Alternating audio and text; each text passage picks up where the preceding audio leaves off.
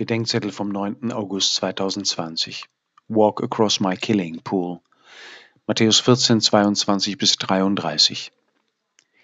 In der Rockoper Jesus Christ Superstar will Herodes von Jesus vor allem unterhalten werden. Prove to me that you're no fool.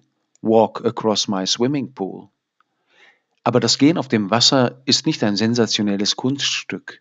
Es ist ein Zeichen und ein Zeichen weist über sich selbst hinaus auf Größeres, Grundsätzlicheres.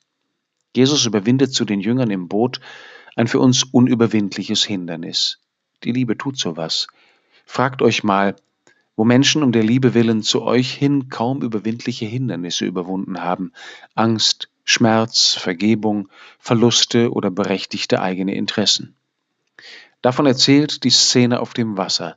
Das Wasser ist Gottes Unerreichbarkeit für uns und unsere Unerreichbarkeit für ihn.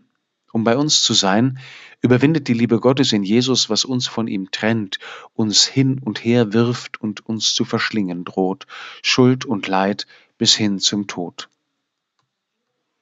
Und er will, dass wir auf genau diesem Wege zu ihm kommen, Petrus weiß, dass es auf den Willen Jesu ankommt und darauf, mit diesem Willen eins zu werden.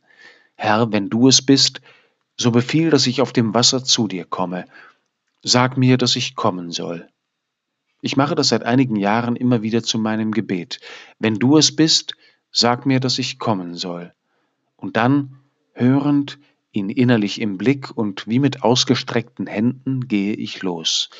Das können wir im Kleinen üben damit wir bereit sind und uns trauen, wenn es zu den letzten Schritten kommt.